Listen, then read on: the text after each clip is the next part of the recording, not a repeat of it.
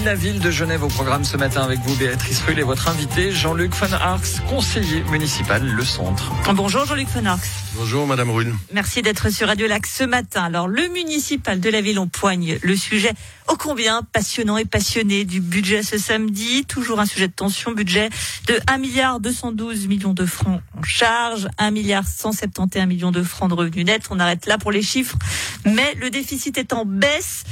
Bref, ce budget, globalement, d'un extérieur, on se dit, mais il va très bien, qu'est-ce qui vous plaît pas? Euh, non, il va pas très bien ce budget. Que se passe-t-il, docteur? On est dans les chiffres rouges. Euh, on est dans les chiffres rouges depuis maintenant déjà la troisième année, hein, puisqu'on est en train de budgéter 2022, ce qui veut donc dire qu'on est appelé à avoir une extrême prudence, raison pour laquelle euh, nous avons réagi aussi fortement dans nos rangs. Alors, chiffre rouge, certes, mais pandémie rouge aussi, je serais tenté de dire, est-ce que ce n'est pas un peu logique? Et, le déficit est de 40 millions, hein, avec un retour à l'équilibre qui est annoncé euh, dès 2028. Donc on voit que c'est quand même pas non plus euh, euh, la porte ouverte à tout. Oui, mais alors justement, c'est là, c'est là où les Athéniens s'atteignirent d'une certaine manière, parce que si vous me dites que le, le déficit a diminué, c'est, simplement des effets parce qu'il y a plus de recettes, et quand il y a plus de recettes, euh, estimation. Donc, euh, ça ne veut pas dire que c'est la porte ouverte pour pour euh, commencer à dépenser énormément. On, on doit être, et je pense que d'une certaine manière, le CA l'est dans une certaine prudence, mais il l'a pas été lors de justement la nouvelle estimation des recettes fiscales qui tout d'un coup nous, nous amène davantage de profits, hein, 20, plus de 20 millions de profits supplémentaires par rapport à, à nos budgets, ce qui déclenche automatiquement par rapport à, aux attitudes euh, prudentes des dépenses nouvelles de personnel euh, au pas de course, au pas de charge, sans qu'on ait la possibilité d'étudier réellement ses besoins. Donc vous voyez que dans ce contexte-là, nous, ce qu'on essaie de trouver, c'est de maîtriser ces dépenses. Et nous trouvons que cette maîtrise en engageant davantage et toujours davantage de personnel n'est pas une maîtrise des dépenses. Vous êtes commissaire aux finances, vous avez rejeté ce budget lors de la commission des finances. Les 20 millions que vous évoquez sont ces fameux 20 millions qui ont permis euh, de conserver les annuités des, des, fonctionnaires de la ville. Ça voulait dire quoi? Donc selon vous, avec cet argent, fallait le garder pour son bas de laine et puis ben continuer à, à, à, cette politique qui était annoncé dès septembre, à savoir on supprime des postes. surtout pas de, de, de bas de laine. Euh, au contraire, il faut investir et, et, faire, disons, avoir des actions avec des retours sur investissement. Est-ce qu'on peut investir dans, actuellement? C'est ça la question. Parce que là, on n'est pas en train de gérer l'urgence. à votre question sur le personnel. Alors, vous avez totalement raison. Le personnel, on peut pas jouer au yo-yo, leur dire de temps en temps, on est en période de crise, donc vous allez faire un effort et leur dire après, ah bah tout va bien, on va vous rendre, on va vous euh, redonner ces annuités qu'on vous avait enlevées auparavant. Donc c'est pas logique non plus d'avoir cette attitude-là. Donc c'est ce qu'on dénonce également, c'est une incohérence dans cette politique qui, à un moment donné, dit il y a restriction, puis ensuite dire bah non, il y a plus de restriction, tout le monde peut y aller. Et l'investissement maintenant, retour sur investissement. Euh, dans ce budget de samedi, nous allons attaquer, enfin certains partis vont attaquer l'OSR l'OSR, qui est une euh, qui est une, une ancienne culturelle importante.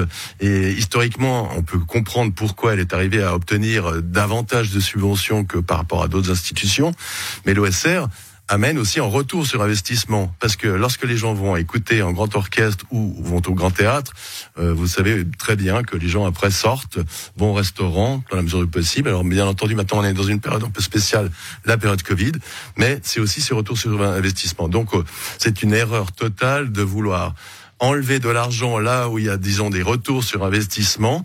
Et la politique. Vous dire c'est plus simple s'attaquer à l'OSR qui est une niche de, entre guillemets, personnes souvent un peu privilégiées que d'aller dans des, dans des sujets qui sont un peu plus porteurs pour la gauche. C'est-à-dire qu'on doit faire des dépenses là où ça peut aussi rapporter.